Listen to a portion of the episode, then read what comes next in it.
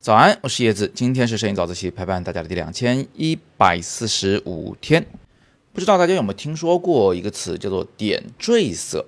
点缀色一旦出现，画面就会很好看的啊，而且呢，就会有一种画龙点睛的感觉。但是到底什么才叫点缀色呢？因为这东西听上去又是一个抽象的名词，对不对？今天我们就来解析一下点缀色到底怎么回事。其实啊，也不难。点缀色呢有两个前提条件，第一就是它得小。它不小，它怎么叫点缀呢？对吧？嗯，画面最大、最占主导地位的颜色呢，我们叫它叫主色。然后除了主色以外的那个颜色，我们叫辅色。点缀色呢，那就是肯定是比主色和辅色都要更小的颜色。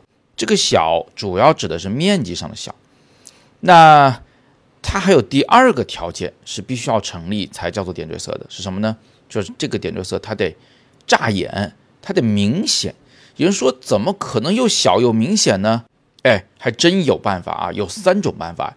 第一，就是这个点缀色比别的颜色亮；第二，这个点缀色比别的颜色艳啊，就是纯度高，就是饱和度高；第三，就是这个点缀色呀，它和别的颜色差异最大。你比如说，在一片蓝色中出现一点点黄色啊，这张照片是我拍的一个鹦鹉的背啊，就是一点点的一个小局部的一个特写。还有呢，就是在一片绿色中点缀一个红橙色，这个东西是不是跟周围其他颜色差异是十分巨大的呀？所以这就是所谓的差异大导致它能够成为点缀色。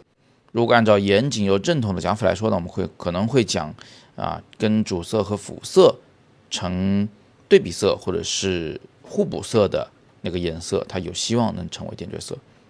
当然了。点缀的颜色如果太多，那就不叫点缀了，那叫花里胡哨，是吧？就分不清谁是谁的点缀色了。所以其实这里还有个隐藏的点缀色成立的基础条件，就是这个画面中呢，它只有主色或者只有主色和辅色，它不能已经有了五种颜色了，然后再来点缀，那就没什么意义了。点缀色可以用来干嘛呢？首先，它可以提亮整个画面，就是有那种眼前一亮的感觉。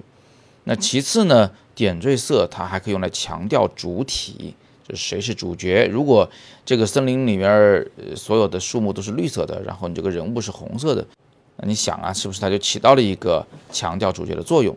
那第三个呢，就是因为点缀色它通常是互补色或是对比色，所以它就有一个反衬效果，它可以让那个主色调啊变得看着好像更加鲜艳啊，更加明快。色彩方面的知识呢，其实是摄影爱好者的学习过程中很容易忽略的一种知识。大家都在看构图，是吧？偶尔看看光影，但是色彩真的是非常的重要。嗯，所以各位同学以后在拍照的时候呢，就可以首先多留意一下，你这画面中有没有某些颜色是可以拿进来，刚好能做点缀色的，先把它重视起来。那至于色彩方面的系统学习呢，我还是那句话，推荐底部阅读原文中的。自由摄影师 Plus 这门摄影大课，那个课里边我会非常详细的给你讲解色彩的来龙去脉，我们到底怎么样去搭配色彩，才可以让照片变得更加的好看。用好这个工具，相信你的照片可以更上一层楼。